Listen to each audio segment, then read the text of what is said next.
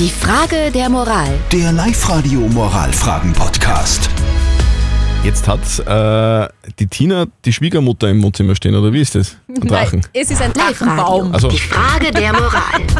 vielleicht sollte man mal genau lesen. Also, der Freund von der Tina hat ein Problem mit der großen Pflanze im Wohnzimmer. Achso, um das geht's. Das ist der Ein Drachenbaum. Das ist nämlich ein Geschenk gewesen von den Eltern von, vom Ex-Mann von der Tina.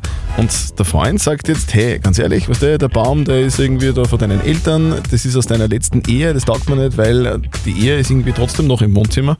Er will diesen Baum weghaben. Und jetzt, also fragt die, jetzt fragt die Tina, soll ich das tun? Soll ich seinem Wunsch nachkommen oder soll ich sagen, hey, ganz ehrlich, das ist mein Baum, der bleibt. Bam, Alter. Ihr habt uns äh, eure Meinung als WhatsApp reingeschrieben. Der Thomas schreibt, unbedingt weg mit diesem Baum. Man sollte alles, was mit dem Ex zu tun hat, entfernen. Zehn Rufzeichen, neue Liebe, neue Erinnerungen. Und äh, die Sabrina schreibt, das kann auch nur von einem Mann kommen. Nur ein Mann verlangt so etwas. Natürlich den Baum bitte nicht weggeben. Es ist eine einfache, blöde Pflanze und kein Nebenbuhler. Aber eine Pflanze mit Symbolik vielleicht. Moralexperte Lukas Kehlin von der katholischen Privatuni in Linz. Was sagt denn Sie dazu? Eine schöne Symbolik. Da steht bei Ihnen am Ort, wo die Beziehung stattfindet, im Wohnzimmer, ein großer Drache in Form eines Baumes und wacht darüber, dass Sie Ihren Ex-Mann nicht vergessen. Verständlich, dass sich Ihr Freund daran stört.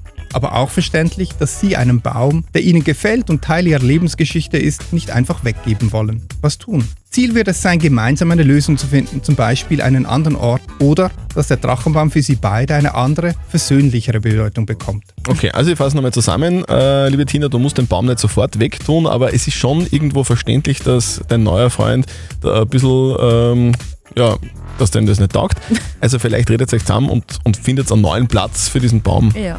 Umarmt den Baum vielleicht einmal und versöhnt euch. Habt ihr auch so eine typische Moralfrage, wo ihr nicht wisst, ja, okay, was soll ich jetzt tun? Mich so oder so entscheiden? Schickt sie uns einfach rein, am besten als WhatsApp-Voice an die 0664 40 40 40 und die 9 oder postet sie auch auf die Live-Radio-Facebook-Seite. Morgen um kurz nach halb neun gibt es die nächste Frage der Moral auf Live-Radio. Die Frage der Moral. Der Live-Radio Moralfragen-Podcast.